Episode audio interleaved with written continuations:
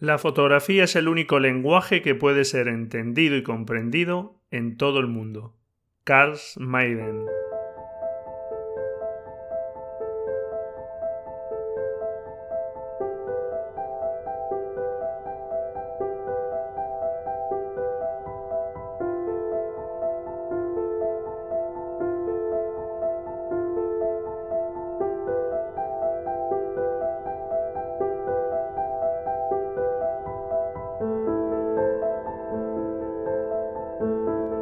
La Escuela de Fotografía, episodio 162.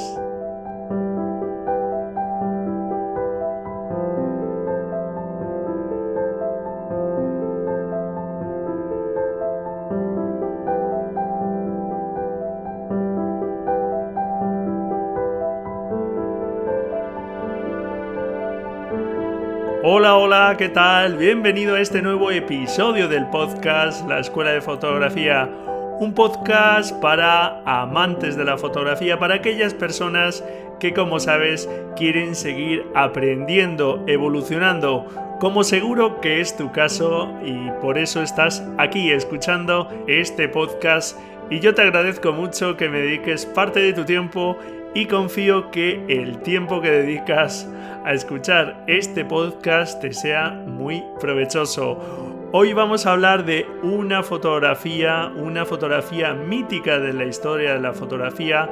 Voy a volver a hacer un análisis de una fotografía y en este caso, hoy 1 de diciembre, en el Día Mundial de la Lucha contra el SIDA, qué mejor día para hablar de la fotografía que cambió la cara del SIDA. Como decía en la entradilla la cita del fotógrafo estadounidense Carl Maiden, el lenguaje universal de la fotografía hizo que esta imagen sin duda tuviera mucho impacto internacional. Y bueno, antes de empezar, algunas cosillas. Primero, ¿cómo llevas este otoño que aquí en el hemisferio norte todavía estamos disfrutando de esta estación? Esta estación que tiene estos colores, esta luz especial, más suave, estos cielos increíbles, estos colores amarillos, eh, marrones, tan especiales. La verdad es que salir al campo casi en cualquier sitio es una gozada. Ahora sí que espero que estés capturando esos colores de la forma que puedas y no dejes pasar esta oportunidad. Y bueno, también te quería preguntar por la sección Agenda Visual que desapareció a la vuelta en esta nueva temporada, pero bueno, a mí no me importa recuperarla si realmente te interesan los temas que saco ahí, pues de actualidad un poco fotográfica, etc. Eh, pero yo quiero que me lo hagas saber. Yo desde luego, eh, si voy a hablar aquí solo, y voy a lanzar esa información y, no te es de interés, pues no, tiene ningún sentido que te canse con ella. Así que házmelo saber, quiero saber si realmente te interesan secciones como esa o cualquier otra que te pueda interesar, ¿de acuerdo? Y ya antes de comenzar simplemente te recuerdo y te animo a participar en el reto fotográfico número 46 sobre una foto cenital. Esa es la temática, una foto desde arriba con ese punto de vista. Y ahora sí, vamos con el análisis de la fotografía en esa sección que como sabes eh, llamé en su día efecto óptico para hablar de la historia de la fotografía a través de imágenes míticas ya que forman parte de su historia. En estos episodios suelo hablar del fotógrafo, del contexto, analizar la fotografía y después pues hacer una breve conclusión de todo lo hablado. Así que vamos a empezar con esta imagen que sin duda, como te digo, a pesar de que no es el título original, sí se le conoce como la foto que cambió la cara del SIDA y es una de esas fotos que remueven conciencias, que hacen cambiar realidades que parecían imperturbables de la sociedad Así que la fotografía a través de imágenes como esta demuestra el gran valor y la fuerza que pueden llegar a tener. Mostró a las víctimas realmente como seres humanos que tenían familia, que eran apreciadas por muchas personas, más allá de la imagen eh, que podían tener distintos sectores de la población. Y cuando se publicó a pesar de crear una gran controversia, pues cambió, como digo, la visión de la enfermedad de muchas personas. Y además, un tiempo después de su publicación, volvió a la carga y volvió a tocar otra vez corazones y hablarse otra vez sobre esta imagen, como te voy a contar hoy aquí. Como ya te decía, el 1 de diciembre de cada año es el Día Mundial de la Lucha contra el SIDA y como decía el director del centro sanitario donde por desgracia murió David Kirby, la persona que aparece moribunda en esta imagen, esta foto hizo más por ablandar los corazones de la gente que ninguna otra. No puedes mirar esta imagen y odiar a las personas que tienen SIDA. Simplemente no puedes. Recordemos la historia y aprendamos de los errores que se cometieron en la lucha contra el SIDA, porque creo que es la mejor manera de rendir homenaje a las víctimas del SIDA y a la lucha contra esta dura enfermedad. Eh, por cierto, en la nota del programa tienes el enlace al artículo de blog donde vas a ver las imágenes de las que te voy a hablar aquí y puedes ver esta foto mítica que es fácil que simplemente por hacerte referencia a ella ya la tengas ahí. Se ve a la persona que por desgracia estaba muriendo, el enfermo David Carvey, que bueno, lo voy a llamar a partir de ahora David, simplemente en la traducción al español. Y bueno, pues ahí tienes todos los ejemplos en la nota del programa. ¿Y quién fue la fotógrafa de esta fotografía? Pues fue una joven estudiante de periodismo con inquietud por la fotografía, Therese Farey. Que bueno, pues también me referiré a ella en la traducción del nombre al español como Teresa. Teresa fue una fotógrafa que saltó a la fama por esta fotografía, pero naturalmente siguió trabajando como fotoperiodista para distintas revistas y periódicos tan importantes como The New York Times. Poco a poco se especializó también eh, como fotógrafa de comunicaciones de marketing y trabajó para la Universidad de Massachusetts, el Departamento de Comunicaciones y Marketing, y actualmente es incluso consultora de marketing de la multinacional Microsoft. Ahí es nada. Así que, bueno, pues actualmente, aparte de estas labores, pues eh, Teresa vive y trabaja en Seattle, en Washington, y tiene un negocio de fotografía junto al fotógrafo Greg Davis, donde bueno, pues ya solo desarrolla eh, proyectos naturalmente muy seleccionados. ¿Y cuál fue el contexto en el que esta fotógrafa, esta joven periodista, toma esta imagen? Bueno, me voy a retrotraer un poco a esta imagen que se tomó en 1990 y me voy a los inicios para hablar pues de esos inicios donde se empieza a hablar realmente, a aparecer los primeros enfermos de SIDA. Eh, fue en el verano de 1981 en Los Ángeles, Estados Unidos, cuando en aquel verano, en la vorágine de una gran ciudad, pues llama la atención eh, a los médicos la aparición conjunta de varios casos de neumonía y un tipo concreto de cáncer de piel. Y ya entonces en los centros de control y prevención de enfermedades se empiezan a escuchar las primeras señales, se realizan ya los primeros estudios, los primeros informes que empiezan a alertar sobre eh, casos que están ocurriendo y que no se sabía eh, por qué. Mm, algo que en los meses siguientes pues se va agravando poco a poco porque eh, vuelven a aparecer nuevos casos y los enfermos pues se deterioran muy rápidamente. Intentando en aquel momento encontrar una causa, se encuentra una relación entre una parte importante de las personas afectadas que eran hombres homosexuales. Esto junto a que aparecen manchas de color rosáceo en el cuerpo de los enfermos hace que la prensa pronto empiece a llamar a esta enfermedad como la peste rosa. Y este fue el germen de una segunda tragedia más allá de la tragedia que ya empezaba a, verse con esta enfermedad. Aunque apareció ahí la enfermedad realmente antes incluso de 1961, ya hay datados porque había muestras, se guardaron muestras y a partir de entonces ya realmente bastantes años antes eh, habían ah, muerto algunas personas que después se pudo comprobar que ya provenía del SIDA. pero es en este momento, en 1981, cuando eh, realmente empieza empiezan a aparecer los casos y a extenderse la enfermedad. Como decía, realmente que se asociase pronto a las personas homosexuales hace que debido a los prejuicios, pues esas personas fuesen pronto señaladas como responsables de la aparición de la enfermedad y de la expansión. Hay incluso grupos religiosos que hablan de castigo divino contra los homosexuales porque eran vistos como unos depravados. Fíjate hasta dónde podemos llegar los seres humanos, algo que naturalmente pues marca mucho a los enfermos que son aislados de su entorno, que pierden a sus amigos, incluso a sus familias, y la sociedad empieza a verlos como unos apestados. Esto naturalmente pues tuvo unas repercusiones muy duras, eh, aparte de la enfermedad naturalmente. Eh, yo me pongo un poco en la piel de una persona de esa forma y encima que estás padeciendo una enfermedad, pues que seas excluido de, todos los ámbitos o de muchos ámbitos de tu vida, pues eh, tiene que ser muy trágico, la verdad.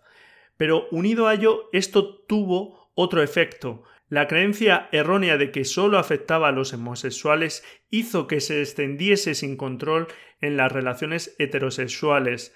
Y realmente la principal causa de que se extendiese más entre homosexuales es porque ahí no se usaban preservativos, porque en ese momento se veían solo como un elemento anticonceptivo y bueno, pues en ese tipo de relaciones no había peligro de eso y no se usaban. Por eso esa fue una de las principales causas de que se extendiese más rápidamente en este colectivo. Pero en países, por ejemplo, como África, la principal vía de expansión de la enfermedad fue a través de relaciones heterosexuales.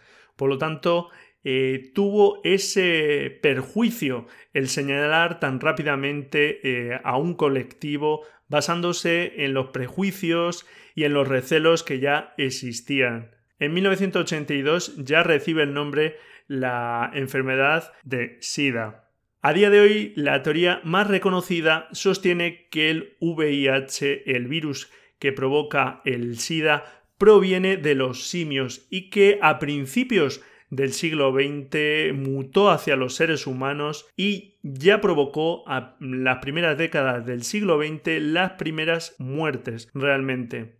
Y si en un primer momento las causas del contagio eran muy desconocidas y entra dentro de cierta lógica, pues el miedo, en 1986 ya había estudios de reconocidas revistas médicas sobre cientos incluso de pacientes que habían estado relacionándose con pacientes de SIDA eh, y además una relación eh, de mucho contacto físico, intercambiando cepillos de diente, maquinillas de afeitar, eh, etcétera, etcétera, y habían concluido que el riesgo real de infección era prácticamente inexistente.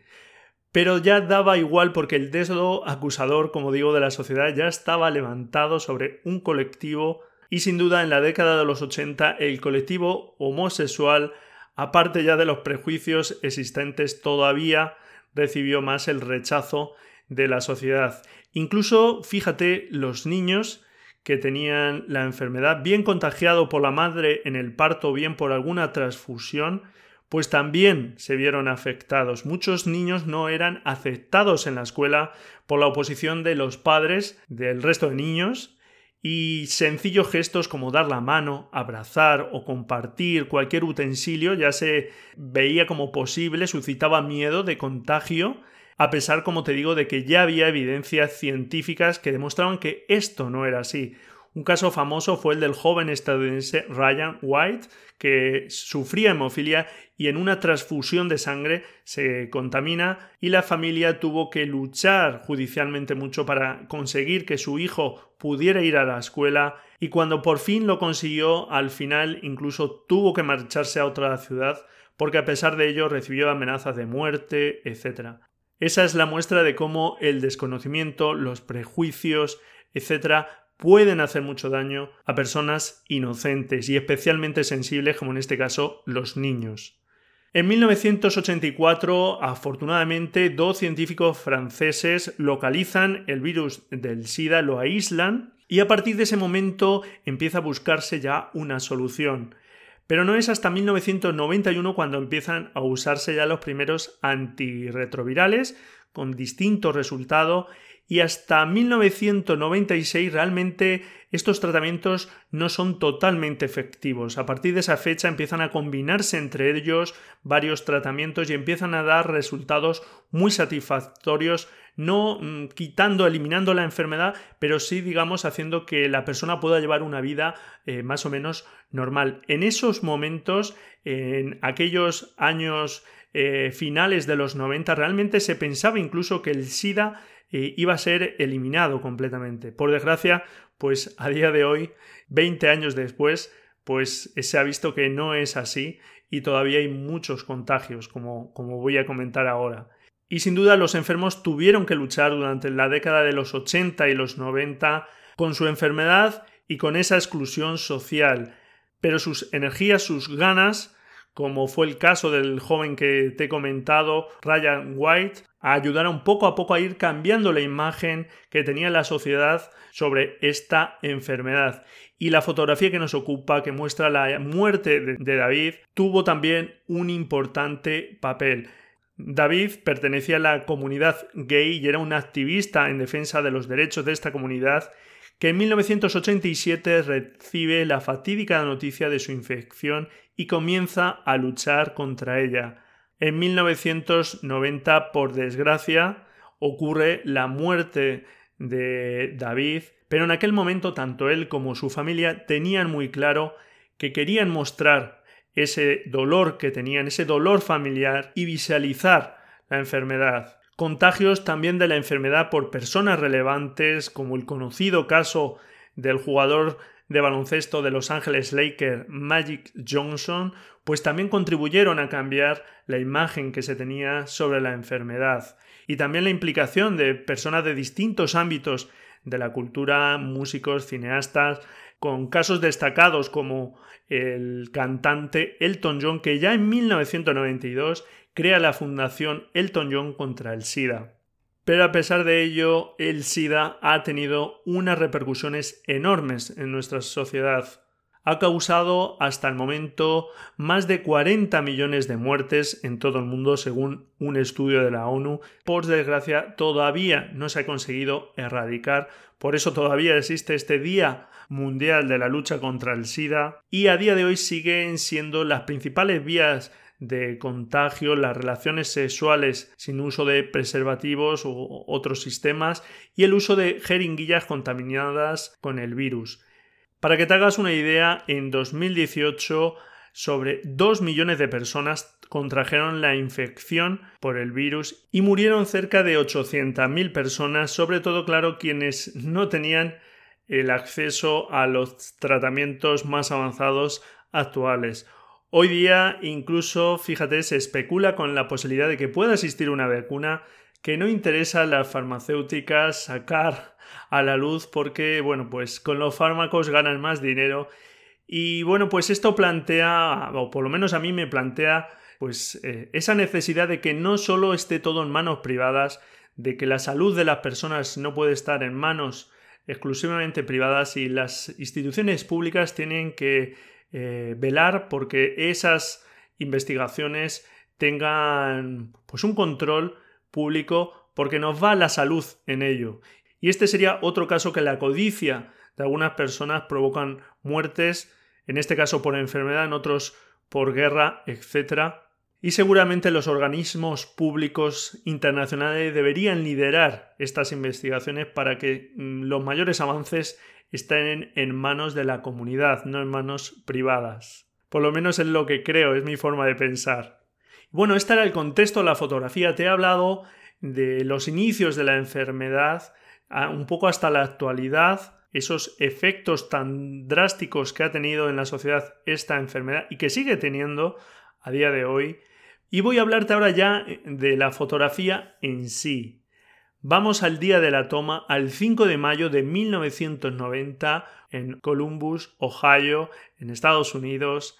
Teresa se dirige al centro sanitario Paternoster House, un centro de cuidados paliativos para el SIDA, y va al centro como un día más, no es nada nuevo, porque lleva tiempo interesada por las repercusiones del SIDA en la sociedad y trabaja como voluntaria en este centro. Pero este día va a ser un día distinto. La intención de Teresa en esta ocasión, sobre todo, es ver a su amigo Pita, otro voluntario del centro que suele atender a David. Cuando consiguen encontrarle y están charlando, las enfermeras reclaman la presencia de Pita para estar con David.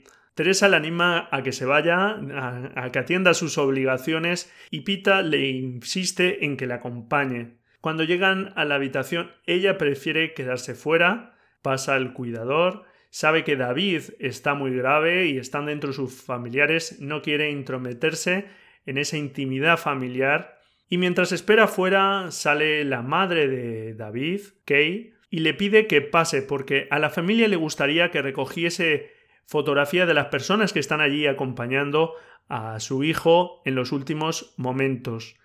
Más tarde, Teresa describía así aquellos momentos.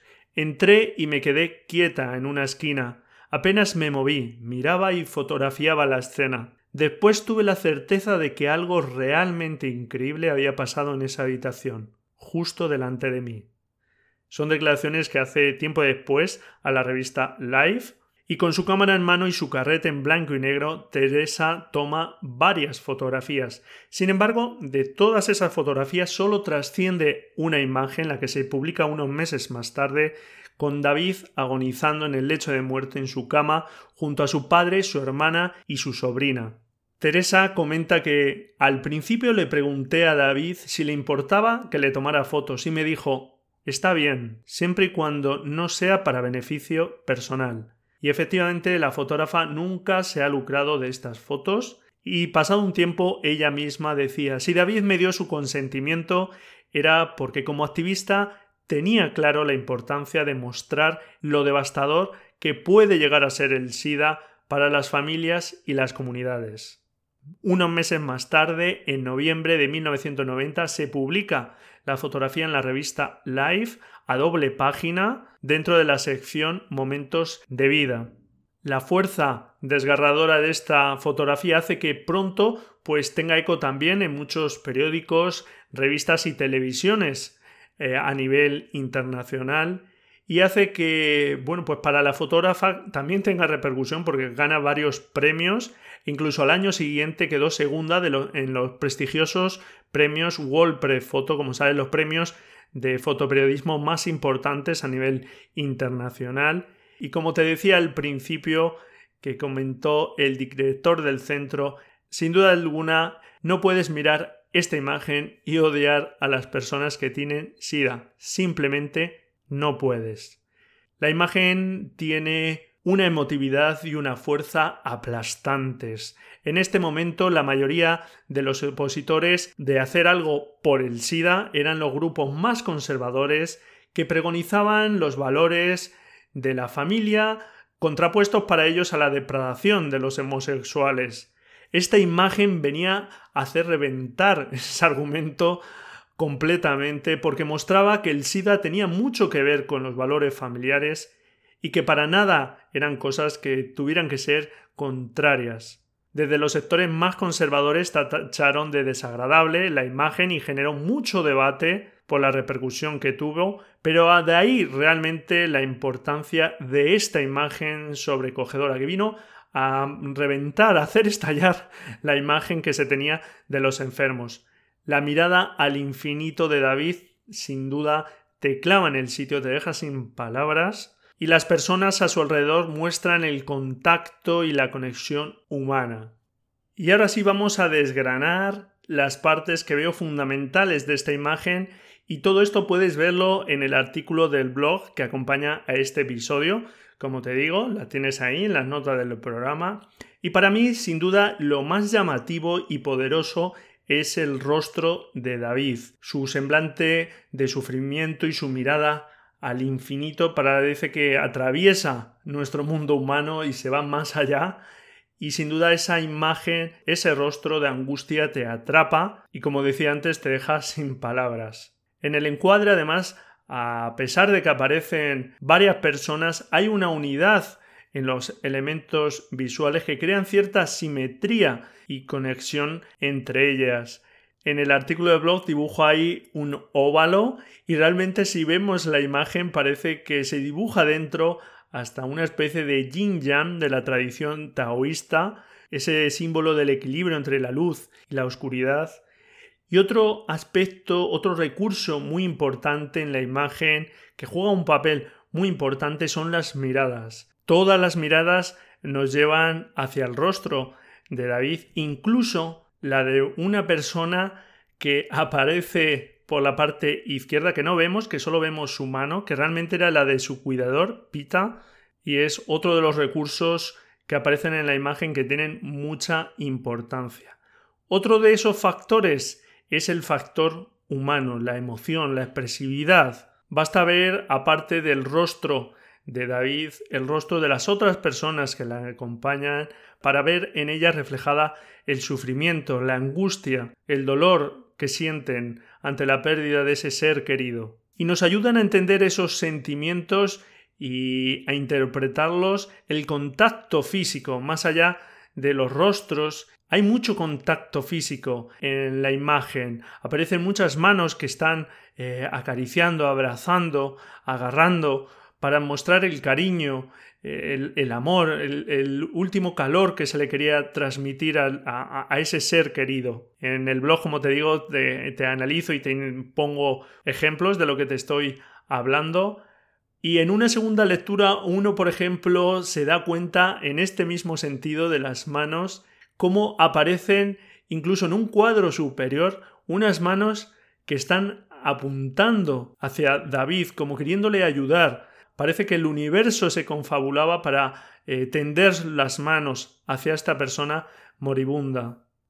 Y te hablaba antes de ese yin y ese yang. En la imagen en blanco y negro, la distribución de tonos también es llamativa. Los tonos oscuros recaen en la parte de David y de su padre, que está junto a él y es la que reflejan más dolor.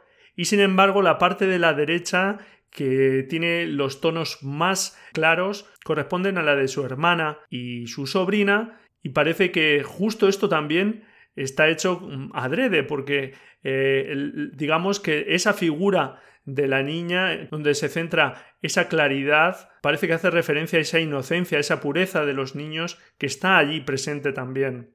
Y esa figura, la de la niña, a mí personalmente también me llama un poco la atención que esté presente en este momento, porque como sabes, Tendemos a evitar estos momentos a los niños y bueno, pues en, toda lógica, ¿no? Hay que evitarles que vean momentos de violencia, eh, momentos muy, muy traumáticos, muy desagradables.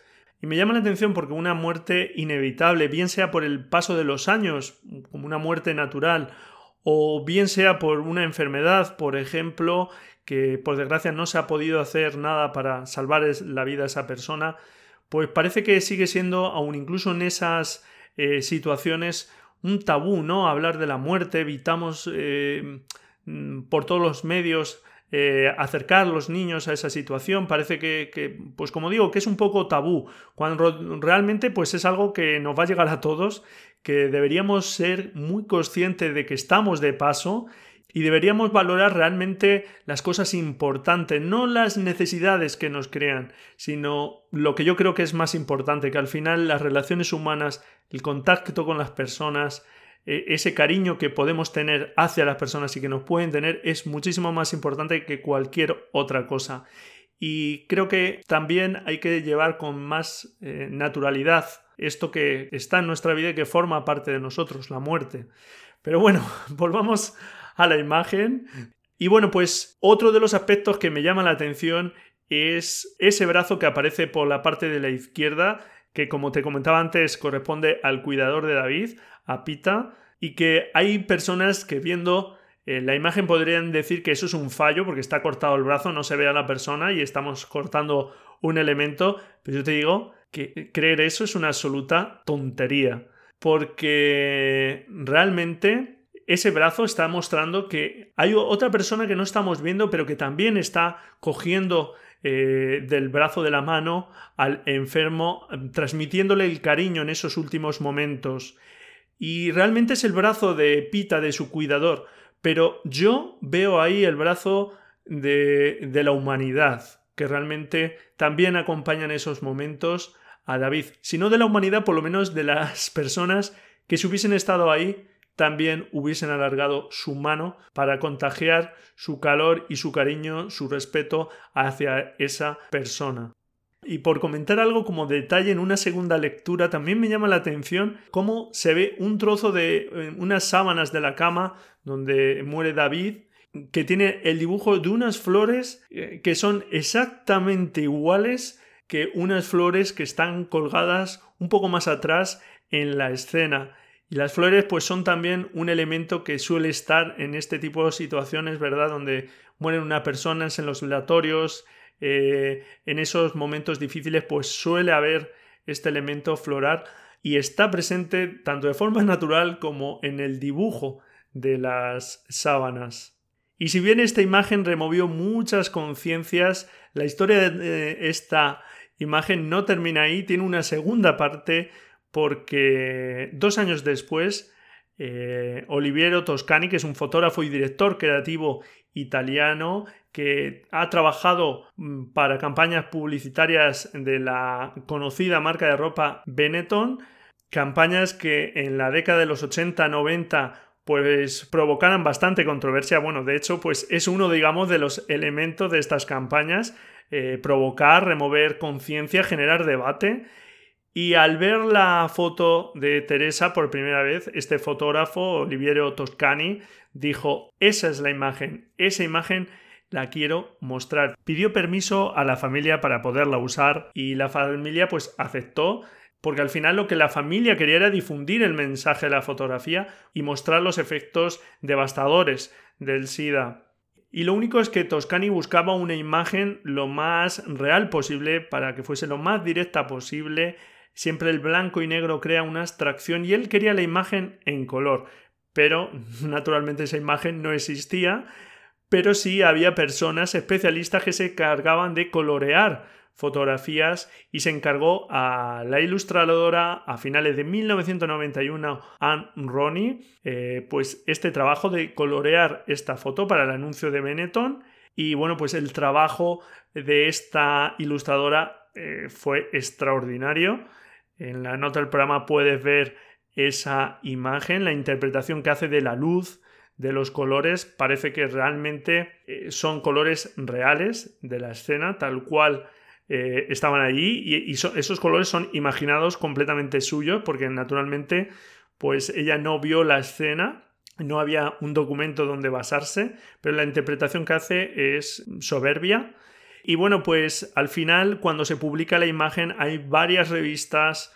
Eh, bueno, esto desata también la polémica. Hay varias revistas de moda, de las más prestigiosas, Vogue, El, que bueno, pues rehusan publicar este anuncio en sus revistas. Y sobre todo, pues hay distintos eh, grupos eh, católicos también que protestaron contra esta imagen, aduciendo a que se burlaba de la imagen de la Virgen María sujetando a Jesús tras ser crucificado.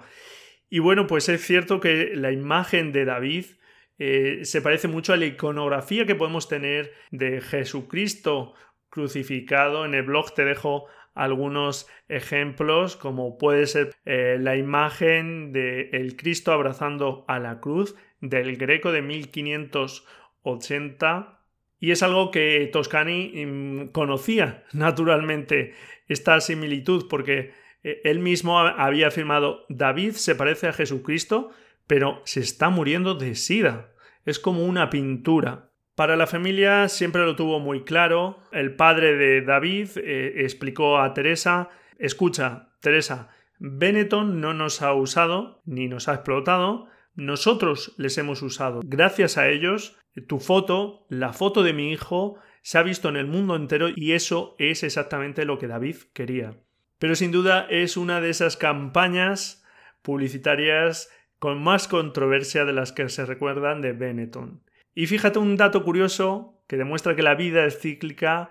Los padres de David terminaron siendo cuidadores en 1992 de Pita, de el cuidador de David, tras ser diagnosticado de SIDA. Y es que los Kirby tenían muy claro que querían cuidar a, Pita porque fue uno de los pocos cuidadores que realmente trató con dignidad a su hijo, que no tenía ese miedo al contagio por un simple roce de otros trabajadores que prácticamente ni se acercaban al enfermo. Y bueno, pues Pita fue cercano y trató con este respeto, con este cariño, y ellos sin duda se lo devolvieron y le acompañaron hasta que murió pues todo lo posible.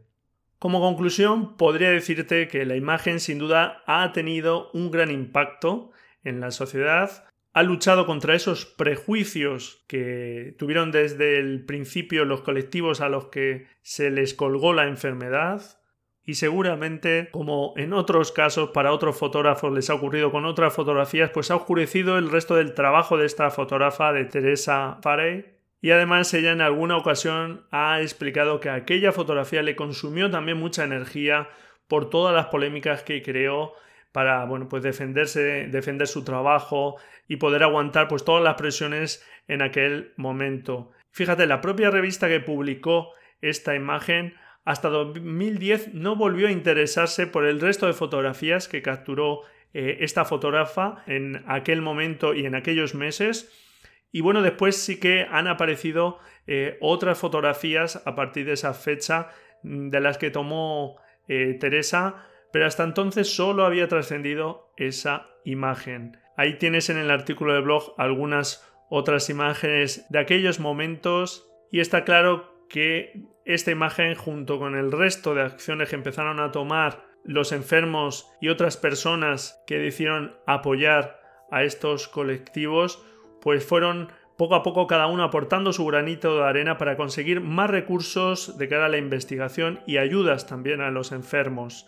El lema para 2019 del Día Mundial del SIDA es Las comunidades marcan la diferencia y quieren reconocer el papel fundamental que desde siempre han desempeñado y continúan haciéndolo las comunidades a nivel local, nacional e internacional. Por desgracia, como te decía, el SIDA a día de hoy está lejos de desaparecer. Solo en 2018 te recuerdo que murieron cerca de un millón de personas. E incluso en los últimos años en algunos lugares ha tenido algún repunte. Eh, y es que se tiene esa imagen errónea eh, en gran medida por el desconocimiento de los jóvenes, que, que, ya es una enfermedad parece poco del pasado y se tiene esa creencia de que ha desaparecido cuando no es así. Hay que seguir teniendo precauciones y por eso sigue siendo necesario un Día Mundial de la lucha contra el SIDA. Sigamos informando, previniendo el uso de la enfermedad y buscando, como no, una cura definitiva. Desde aquí mi pequeño homenaje a las víctimas y a todas aquellas personas que luchan contra esta devastadora enfermedad. Ojalá dentro de no demasiado tiempo esta enfermedad haya quedado completamente erradicada.